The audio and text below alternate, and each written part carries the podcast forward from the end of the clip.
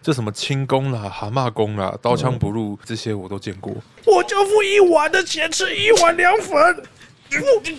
你这是让子弹飞吧？对对对对，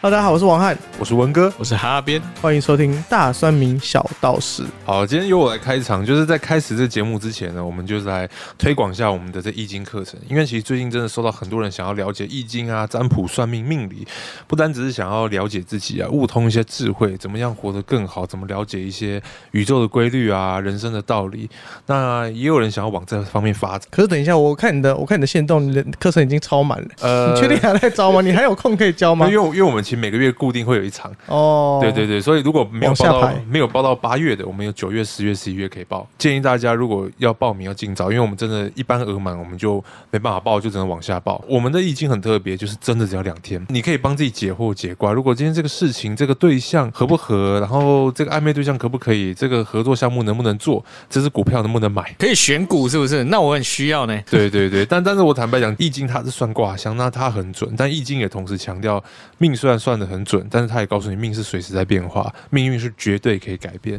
所以学易经呢，大家不用担心，没有宗教的信仰，没有思想的束缚，它是一个呃七千年以上的一个中国智慧。嗯，希望大家可以借着易经来开启更多的智慧，帮助自己。帮助别人，然后也许你也能朝着身心灵命理这条路来发展。如果对这一块有兴趣，欢迎大家来上我们的易经塔罗的占卜系统课程，真的只要两天就可以把你教会。好，如果有兴趣的朋友们，可以点击那个资讯栏，然后里面有文哥的一些相关连接，里面有他的课程可以去稍微看一下。我们小时候其实很多班级上同学都小朋友都会吊着一个佛牌，或者挂个什么东西，佛珠什么之类的，护身符啊，护身符之类的东西。对，嗯然后就说那个绳子不能断掉。对对对对，对，然后我今天开场我就直接来讲一个话话不多说，我直接跟大家讲一个很劲爆的故事。请说。今天会聊这一集，是因为我上礼拜发生一个事情，就是我有一个学生，然后他拿着两块佛牌来找我，嗯，他从他昨天晚上前一天晚上都特别密我说，文哥，你今天有没有空？拜托，我需要见你一面。我问他怎么了，他说你帮我看一下我这两块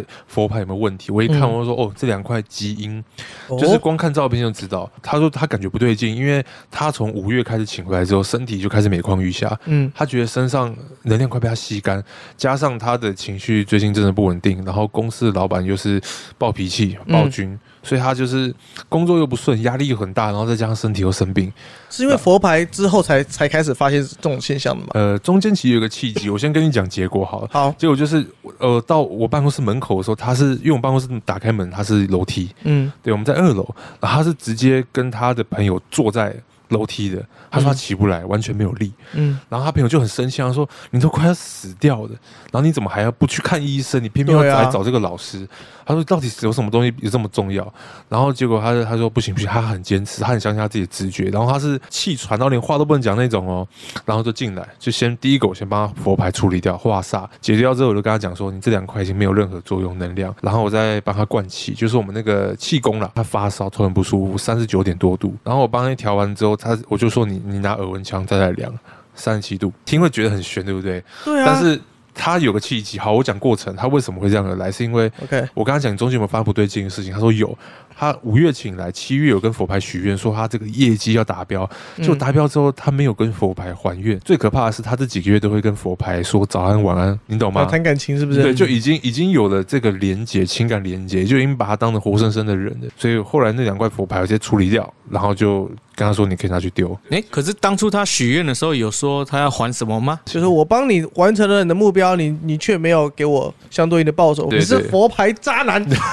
佛牌界的渣 男 。也也也许啦，也许那佛牌根本一点用都没有。呃也但是许假设一个任何，比如你跟一个布娃娃这样子做，我相信它也会发生一样的情况。哎、可是我看网络上请古曼童、古曼丽，确实是都要跟他们聊天啊，古曼童很恐怖哎、就非是常恐怖，对啊，要跟他们讲话。例如说，哎、古曼童就说是小朋友的灵嘛，对他不是有个音那个尸油在里面吗？啊对，网络上讲的意思就是说，他们都是小朋友，所以你要用大人的方式去教他。我之前听过一个案例，就是有一个人请了一个古曼童，因为一开始都没有教他，也是出来到炸到这个地方，那个古曼童就是会发出一些声响吓到他妈妈。嗯，哎、后来他就跟他说，平常不要跑到妈妈住的那一层楼去啊、哦，然后他就乖乖的就没有去那一层楼，这样子，他会很听话。古曼童会很听话，它有点就像一个不定时炸弹。就小小朋友啊，所以我们佛佛牌里面有分两种，就是、就是你们我们有提到那个正牌跟阴牌，嗯，啊 OK，最常就两种，所以大部分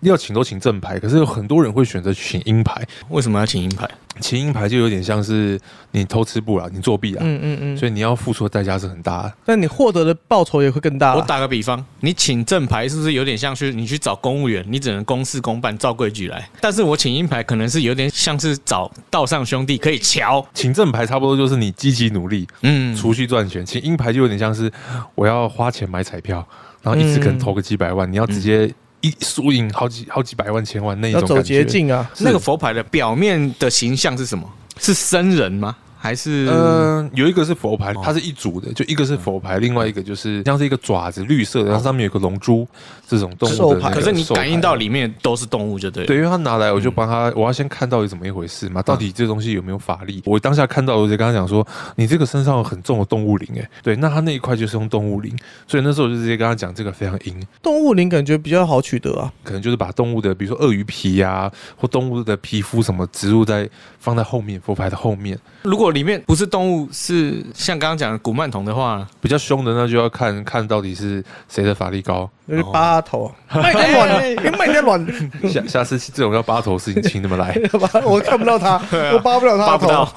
就我后来那个朋友，就是他画煞完之后，我就跟他讲，就是他到我们那附近嘛，新天宫，嗯嗯，然后他说这样就可以丢掉嘛，因为佛牌如果没有画煞完之前，你是不能乱丢， OK，就你即便丢掉，它跟你还会产生意识连接。嗯如果你没有好好处理掉它，把它身上的能量断掉，跟你的连接断掉，你丢掉，那你等于说你你找不到这个这个讯号， ，OK，它它你就没有办法去化解它，嗯就有点像你手机就找不回来了，你的银用你的信用卡被盗刷那种感觉。嗯，对，你要先把它停用、停止，这是很重要的第一步。所以那时候就是化解完之后，他到现在基本上就好很多，你化解完之后，它马上降了温度，降了两度，然后就人就好了吗？他整个元气就回来了。他一开始请的时候，没有人跟他说这些禁忌吗？对啊，他就跟你一样，就在虾皮上买的，不知道。哦，乱买哎、的，我不一样啦，我请的不是那个阴的啦呃。那个卖家也跟他讲，这不是阴的。哦，卖家都这样讲，对不对？卖家谁跟他会说讲，我敢没有买没有啊没？有人会说是阴的啊。谁会说是阴的啊没有？对对，真的真的卖佛牌，没有人会说自己是阴牌，除非很明显，你就是买那种古曼童或什么的。嗯，所以汉哥，你本身是相信这个吗？我不相信啊，因为我们有时候都会那个会挂护身符什么，或是平安符在车上。有真的数据统计，你挂了之后车祸率可以降低吗？或者是这么多车子撞来撞去，真的就没有一两台车是有挂了之后还是被撞的吧？好问题，但是我分享一个我亲身经历哈，啊小时候有一次，大人他们约去溪边烤肉，小朋友嘛，就是会自己跑到没有人看到的地方，在那边玩水，哦，这很危险。很危险。但是那时候完全没感觉，嗯，哎，我就看到有一块石头长得很像溜滑梯，我就觉得哎，好像很好玩，我就爬上去，然后就溜溜下去，溜下去之后，我感觉我要溺水了。有是可能因为下面有漩涡之类的，有对可能。嘿不知道，反正就是觉得很恐怖。哎、然后莫名其妙就有一个力量把我推到岸上，哎、嗯没事。然后起来之后，我就发现我挂的护身符红色绳子的就断了、哎上面好像是一个什么观世音之类的吧。嗯，哎、那个绳子就就真的就断了。后来才听大家说，哎、有这种说法，就是说如果护身符救了你，他帮你挡了一次，帮你挡了劫，它就会断掉。可是可是这样子的那个成本也太低了吧？就是我挂一个牌，然后我也没有付出什么成本，然后他就可以帮我挡一条命。我我觉得神明对人的要求就是。我留你这条命，你就做一些善事吧。我觉得哈边的解释蛮蛮好的哦，。真的吗？对啊，不然我神明救你干嘛？那我们要怎么分辨市面上假的不是很多？一般人真的分辨不出来。我自己的分辨的方法应该就是太贵了就再考虑一下。你这个以价格 来断，价佛牌它一开始是泰国可能是寺庙需要建庙佛牌来作为那个募资用啊募资用的，嗯，所以有很多东西都是结缘给你，把神明的祝福给你嘛，感谢你的捐献这样子。嗯所以我在想说，佛牌这个东西应该不是说啊越贵越好，越贵越有效，嗯哎，是一个心意的问题啊。哎，对所以文哥还有遇到什么请佛牌反噬自己的案例吗？除了刚刚那个以外，哦，刚刚那是我近期遇到最严重的，但是我真的听听过很多，就连有人去拜狐仙庙，那个狐仙牌嗯，都有在就是吸能量那种感觉。对嘛？我觉得合理啊，就是因为他保护你，他吸你的能量很合理嘛，因为你喂他东西嘛，喂他你的精气神啊什么的，嗯，对哎那我看不漫是画都说有讲些还要喂血吗？喂血。喂血哦，这会个血太成本很低啊，就滴两滴血给他什，么什么会什么叫喂血成本很低， 成本很高吧？你每天都要扎两针，就然后用那流个血，就那个那血血糖不是也是这样吗？测血糖不是对也啊，这测样，血糖一样啊，按一下就直接滴给他，哦这样一下就出哎来了你给我吃啊！那样 哎、可是喂血这个我觉得就有点太浮夸了。之前有一个节目就是专访这种专门在养小鬼的人，他们就真的是喂血，嗯，嗯，对啊。然后他他还说，哎、养一个不够，哎要养好几个，三四个。他说鬼多好 办事啊，好办事， 对啊，他在节目上直接这样讲、他哎，办什么事？帮他招财啊，五鬼搬运啊，哦 一，鬼不够要五只啊，哎嗯，呀、他就喂血而已，喂血啊，还有零食啊，嗯，吃那的成本超低的、什么汉汉哥，你也想要开始养不小是，鬼吗？我只觉得，我只觉得这个就跟我们刚刚讲的，就是不太一样。如果他可以为你带来几千万、几百万，嗯然后你只要喂他吃点东西，然后你就要喂喂他几几滴血，有有，我听过这种案例，嗯就这个是成本超奇怪的。我听过很多这种案例，就是像比如说有一，我记得之前认识一个在做金融炒股的，嗯他家里就养了五只小鬼，嗯真的就真养五的只，真的养五只，因为他们有俗称这种五鬼搬运，他那时候真的靠这个赚很多钱，嗯哦然后他真的就会那个用头发啦，甚至会用血啊，他的目的就是要让他产生跟自己更深的这种精神连接。嗯其实蛮变态的。OK，好，他的故事就是他真的赚了很多钱，然后大概突然吧，就这样子持续了七八年没事，结果大概在第十一年的时候，就突然就在家暴毙就走掉了。哦，是一对所以我觉得喂血应该不是像我们捐血那样，只是血出去了，嗯而是你给他给了他你的能量或是寿命。可以这么理解，阳寿。我分享我的命给你用，对对对，对类类似像这样，所以他就说：“那好，我拿你的命，那你你喂饱我这个东西能量，那我就帮你，我就给你你要做的一些钱事财。情。嗯可是我觉得这样非常划不来。就假设这东西是真的，大家有信，我是非常鼓励大家千万不要做，因为你这个案例就告诉我们，你钱再多没有用，钱多没有命花。有句话叫“德不配位，必有灾殃”。嗯其实你要想要得到一件事情，就要让自己配得上。那、 OK 如果没有这个能力，就硬要去驾驭，其实都会被反噬。任何事情，我觉得万事万物道理都离不开这个。文哥有讲到正牌跟阴牌这件事情，他们的制作啊，其实那个材料也是有差距的，有些会用到阴料，比如说尸体。或是上吊绳，或是骨灰作为它的阴牌的材料，会真的有这种事情吗？有，我真的听过。然后那影片就基本上他们会用一些，比如说死掉的蝙蝠，或是你刚刚讲王者他的那个骨头，嗯嗯，骨，灰还是衣服，或是你讲上吊的那个绳子的绳子绳，嗯，对，因为他们为了让这个鹰牌，是因为他们要启动亡灵，他们的佛牌不是请神佛，而是请灵，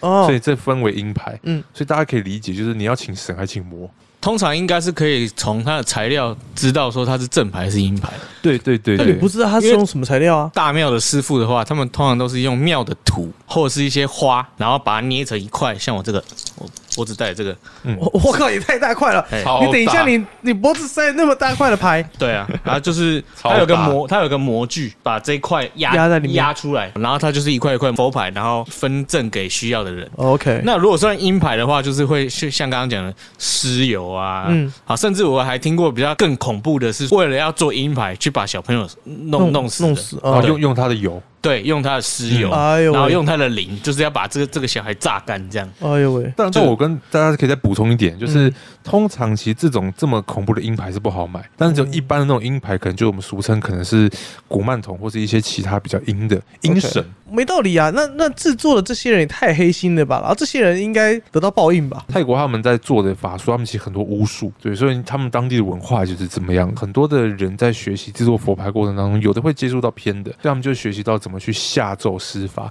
哦除了放音疗，他们还会做道法。降头术嘛。我曾经有遇过这个东西，玄之又玄。我第一次真的不相信，可是因为一个我，我有一次就跟我朋友去吃饭，然后我就在吃铁板烧，吃着吃着他朋友就来，莫名其妙，我也不知道他是谁，他也不知道我是谁，就看到我就开始聊这些，然后他就讲说他女儿好像最近被下降头，找了一个高人处理不了，他状况是什么样，超悬的哦，他只要听到茶，喝茶那个茶，嗯或，者进到那个便利超商，他只要碰到茶相关或人家讲茶这个字，他会马上心绞痛，茶叶蛋也不行。这样也不行只，要茶这个字，后来他就觉得他稽查人员，哦这个这个是怎么 回事？OK，我这拉样回来，查我拉回来。他女儿被吓得这个真的很严重，一问之下，他们好像遇到一个高人，那高人就讲说他被下降头。嗯，后来他听他这样跟我讲，我也是判断他说他被下了这个降头巫术，可是没办法破解。嗯，对，那他就是用这个东西做一个结界封印，可是那个人不知道跟他有什么仇，听说据说啦，好像是情敌，怎么得不到爱之类的对吧？情敌，然后哦对对对，女生的那个情敌，好像是在跟她抢男朋友吧， OK，然后结果这个这个跟她抢的这个女情敌，好像也认识一些会做法下降头，请那边的人去帮她做，给她名字什么的照片，然然后可能就像那个小人啊，就比如说针插她的那个胸口啊，嗯然后帮她下降头，所以她下那个降头那个法术就跟茶用茶封印，怎么用查？他如果要对要要有关键字的话，用他的名字不是更好？对啊，这个关键字感觉好关键字在怪。文哥啊，有人讲哎、文哥，哦他就开始这这样。这个就关抽系蓄这个就关系到他们真的巫术道法学习的系统。呃，你如果问我的话，我会觉得这个逻辑比较像是催眠，他就给你指令嘛，就是你听到查你就会很不舒服。对对对，类类似像这样，这边就要强调一点，就是大部分卡到印的人，十个说自己被卡到，只有两个是真的，哦，那大部分都心理作用，哦七八成是假的，真的大部分是心理作用，真的的案例是少数的。他有办法去评断自己其实是真的卡到音，或者是我只是想要调整一下我自己的心态。通常就是如果你没有很累，也没有很忙，就突然之间身体没有什么变化，就是莫名的不舒服，嗯，用直觉去判断。那如果是觉得好像最近可能有得罪什么人，还是说去到什么不干净的地方，嗯得罪人这个事小了，因为能够下你降头的人，绝对也非等闲之辈，嗯因为那很贵，嗯嗯，而且门路不好找。 OK，对，但大部分都是可能去到一些磁场比较乱的地方被跟了，对，俗称就是卡到阴。那这种处理嗯东西都很好处理，啊就是把身上的阴气拿掉，给它灌阳气，就就就好了，就解决了。比如说你头痛，然后手这样过来拨一拨，你那个头上的燥气就往下带，你头就不痛了。这个算气功师傅吗这算是啊？OK，算是我我好奇了，哦可以现场示范吗？这能示范吗？可以啊，可以示范，嗯真的我现在就可以试啊。对，因为汉哥是完全不相信的人了，对直接现场演示好，让他好一次性我要怎么样这？一段我们等一下先卡掉，然后回来我们再来听汉哥的心得，回来听汉哥的哦心，对得，啊，好啊，好啊，看汉哥究竟是会吐槽呢，还是会那臣现在也服不。用按掉了，我自己再我回去们我剪们就我好。们回去剪，那那那剪掉就哎好。呀，我再剪掉就好。好，那我要做什么？对他现在怎么？哎，现在就要开始了吗？嘿哎呀嘿呀，我也不然我也好不然我奇们啊下。礼拜开始好了。啊， 现在就开始哈。对啊，好好，OK OK，我如果两个礼拜不运动，我整个腰就开始僵直僵硬。那因为像我很多我们叫病友，都会去去看医生吃药之类的，我自己是没有没有那么严重所，以所以你的腰很容易痛，对，现场处理哦有可能吗？好哎、那个我我我老木那个类类风湿性关节，能不能顺便把它瞧一下？那那个要付钱。好。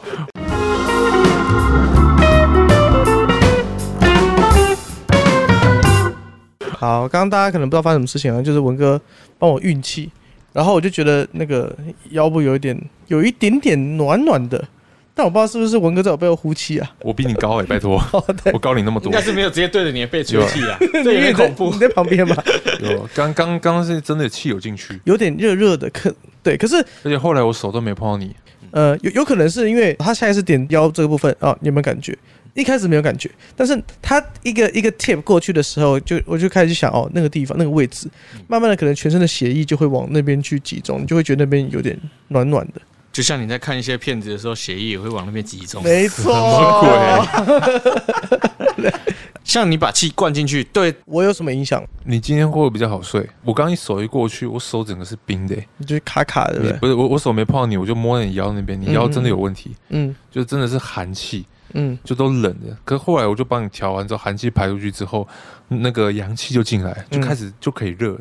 所以先那个补阳排寒。所以其实哦这这对你的腰伸展啊，你可能最近腰这个礼拜腰比较不会痛，嗯至少可以撑一两个礼拜。哦，所以一阵子它又会恢复它的那个状态。本质还是没变吧？你这个身体这个地方可能本来就气血不通，嗯，对，嗯那也需要去。嗯长期注意。像我们道家修行，我这个身份另外一个职位叫阴阳师，就是可以帮人家调身身体上的阴阳之气。有一些历史记载，就是以前拿那个开山刀直接往你手上 劈，我刀靠刀子会飞掉，会像蛤蟆一样弹掉，弹掉之后这个地方就肿一块红红起来，不会流血，不会受伤。你讲的不是那个太平天国神功护体吗？这什么轻功啦、蛤蟆功啦、刀枪不入、这些我都见过。我就付一碗的钱吃一碗凉粉。你这是让子弹飞吧？ 对对对，我先上厕所。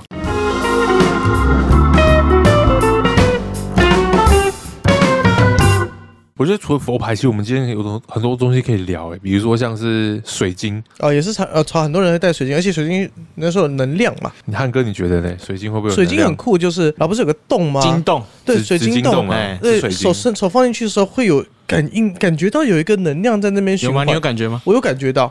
我觉哎得呦很奇怪，但这么我觉厉得害，哎我呦，但我觉得这可能是有这些磁场人是可以感应得到的，但是这个感应到的这个能量是不是可以套用在你身上去做一些更正化的能量，那是另外一回事情。就所谓水晶是什么东西？跟人的交互的影响是什么？水晶它其实是天然的矿石，那它跟人的相互作用是像不同颜色的水晶，还有不同的磁场与能量，大家可以这么理解。像是比如说粉红水晶，一般讲说我们桃花，桃花为什么用桃花来形容？嗯，因为桃花这个颜色所代表的五行和能量场，大致上就是代表说会有情人、爱情，嗯象征这个。所以通常人家摆招财进宝都会摆紫水晶，因为它长几乎是正财与偏财嗯主财，所以每个水晶它有不同的作用。像比如说黑曜石啊，或者白水晶，它都有不同净化磁场的功用。但是刚才汉哥有讲到一个重点，就是其实这个能量就是磁场。嗯所以水晶它有天然的磁场，所以你进到一个地方，你会觉得这个呃房子很舒服或不舒服，这个就是能量和磁场。嗯那一般能量磁场会跟几个东西有关，第一个就是人。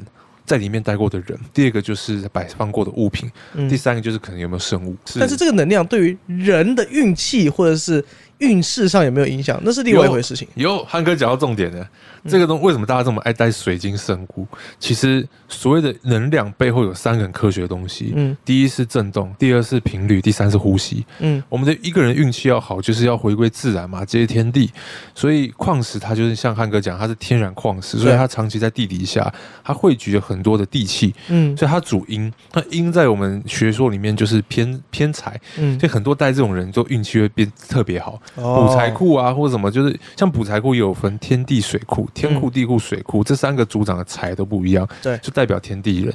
所以说，它这个能量的背后其实就有这种道理在。嗯，然后更玄的是，我最近接触很多，还有那个最近还买了一个金字塔， 它大大概像一颗排球这么大小。 OK 当摆设还是有没实有，没际有它功它真用？的有用，它是那个日本的科学家做的。因为这个金字塔，我最近又开始烧脑了一些记忆，嗯然后让我去发现一些很奇怪的奥秘。这个我我我觉得不要不要不要离题，我们 哦，我们之后再做一集，做一集来讲这个金字塔，神秘金字塔，它是纯铜做的。这个要怎么玩，就看它这样。它你把它拿起来，手放在下面，你会直接感觉到有震动跟热气，哦，直接有个的，能量在那直边，接是直嗯接，它不用等，就直接手工去就有。 OK，对，然后你的水晶啊、圣物放在下面可以消磁。嗯它最玄是它上面有一根铜铜管，嗯它是这样直直的。然后可是你东西一过去，它就开始动。哦，对，然后它消磁完之后，大概二十分钟、十五分钟，它就不动了，就就是能磁场嘛，就跟 就对跟那个我们搓一搓手都放放头发上啊会被吸起来，对静对电对，类就似吧就？能量就平衡了。所以它这东西真的很酷，所以它是它是有一些作用。对啊好，，我们回到圣物，刚刚有讲到什么那个油啊？因为我在做功课的时候，有看到有人在卖什么感情桃花情花油，嗯 我说这是什么东西？哦，那网拍虾皮一大堆啊，对，招桃水啦，哦 招桃花的水啦，然后求什么正缘啦，感情融合啦，幸福降临啊，就是一瓶搞定的油。这个油确实是因为我最近有认识一些就是精油的厂商和朋友们，然后其实就很酷，是嗯精油其实它是就是有一些能量在，就植物它本身是有一些能量， OK，然后它的每一瓶像比如说薰衣草啊，然后檀香各种你闻到都会对身体有不同的作用啊那、。不就香水吗？不是不是不是，香水是香水不算是那个，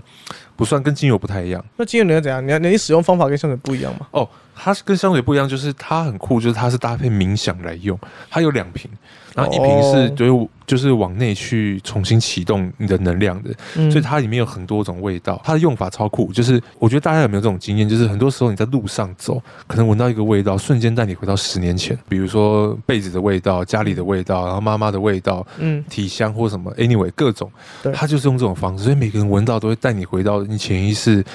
最近反映出最重要的事情。所以哦我给很多人用过，有人是出那个浮现父亲、爸爸跟爸爸就是未完待续的感情、亲情、遗憾，有的是哥哥，有的是走掉的家哎，人，等一下，我我闻了那个精油之后，它又启动了它什么什么记忆，是不是？可以疗愈，可以疗愈你，疗愈你的潜意识。就你可能有不被满足、不被圆满的地方，问题是每个人闻到同一个味道反应不一样，而且那个味道一不一定会跟我有连接。我这辈子可能没闻过这个味道，我怎么会扎到我潜意识嘞？嗯，这是好问题。但以我们自己目前，因为我最近也才刚玩，哦，然后我发现每一个人体验都会有画面。你也是新手这对方面嗯我，我我这方面我是新手。那我那一次体验，我就是看到我自己上山采药的画面，然后再、哦再把这些药材带给就是可能就是山下的村民，哇，你神农氏 啊，神农氏就就瞬瞬间，但是这个就就是可能反映到一个人内在潜意识在做于帮人的事情，然后你 OK 在找想要上山采药，找到一种神药嗯，或者是很好的药材可以帮助到别人，我觉得它跟我潜意识当下是很蛮对应的，哦，对，所以我觉得这这是一种这疗不愈。这不代表你真正的经验嘛，就是你可能就是这个，你可能去上山采药，然后给别人医治。这个形态就是指你在帮助别人，对你可能真的不是真的人上去上山采，这不是你过去的记忆吧？对未必未必，哦，这了很难解，讲。对，但是都是一种疗愈。嗯，对，所以这个我觉得也是蛮蛮酷的一个一个方式，它跟就是我们今天聊的有一点关系。上礼拜呢，我有一个客人来找我，她是女生，来找我看前世今生跟问世。她约了很久，然后她是有重要事情来，其实就是关于生死。嗯那她蛮特别，就是她想要知道她老公为什么突然意外就走掉。 ，OK，对，然后她的故事很，我觉得蛮感人，就是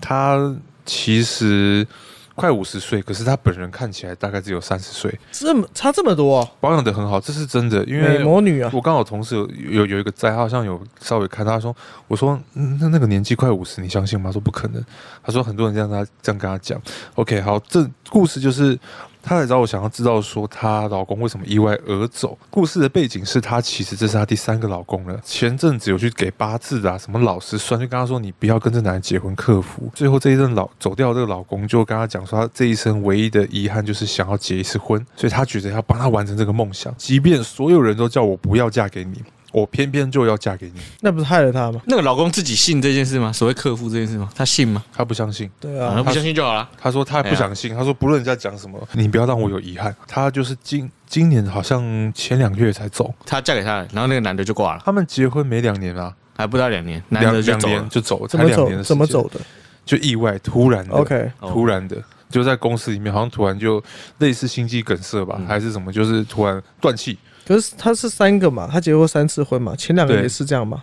前两个不是，只有第三个，但第三个 OK 才是他真正他觉得这一辈子最爱。前面两个他觉得是误会，嗯，这个才是他真正的机会。然后我就帮他看，然后看了之后才发现，他们其实你老公三十二三十二岁的时候身体就不好，而且他吓到，因为他说他很多事情都不跟他讲，然后我讲事情他就哭了，我然后他就跟我说，因为他走之后，他才在他的去整理他的资料，才看到他就是十年前十几年前的医院的报告。刚好就是他三十二岁那一年，心血管很多数据就已经不正常，也也就是很遗憾，就突然的、上班上到一半就走了，他就想知道为什么。他想知道说为什么会发生这件事情。是不是真的是他克夫？ OK，哦，我给他的答案是，嗯绝对不是你克夫。你做的事情是你的业，他的事情是他的业，所以我说其实无关。他的命中有没有你，他都是这样。然后后来我看一看前世今生，才发现说她老公误主了很久。嗯然后我我直接讲了一个重点，他就有吓到，我就说其实你老公是有使命的。他他说怎么说？我说、嗯他其实预感很准，预言很准，很多事情他都知道，他不想讲。从今年年初开始就跟他讲说，我一定会比你早走，我一定会比你早走。他不解为什么。我说你老公连自己什么时候要走，其实都知道。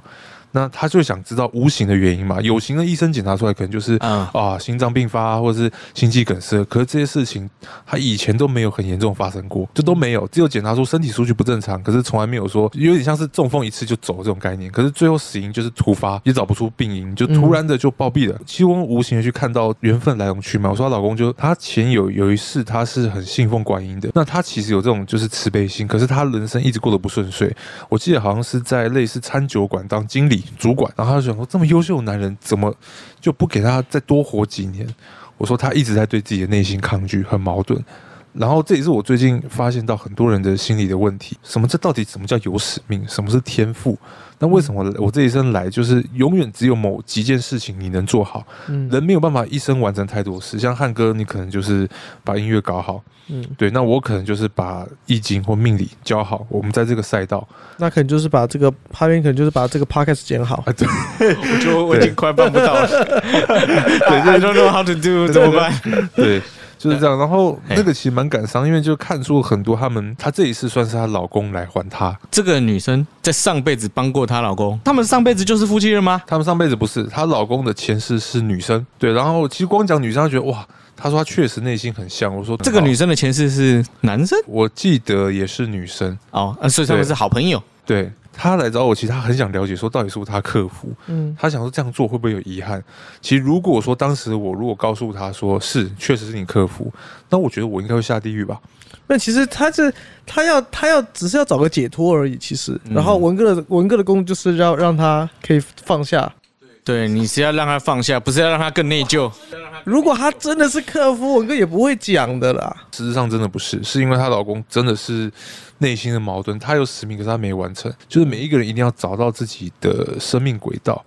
不然你会一直空虚，你会内耗，你会忧郁，你会焦虑，种种的喜问题都会植入你的内心。给大家说，如果说你的生命有迷茫，或者是你觉得自己格格不入，曾经很想融入这个世界，可是不被认同或是找不到归属，其实你可以私讯我们聊聊，可以私讯我们我啊，或是汉哥啊，或是哈边，你也可以找找到我们，或是找到我。其实我觉得是 OK，就讲这一 part，只是想让大家讲说，你们不是孤单一人。找王翰，他应该只会刁你而已吧？对，想那么多，不克夫会，你以为你是谁啊？还可以克 夫。好，那我们今天就聊到这边，谢谢大家，我是王翰，我是文哥，我是哈边，我们下次见，拜拜拜拜拜。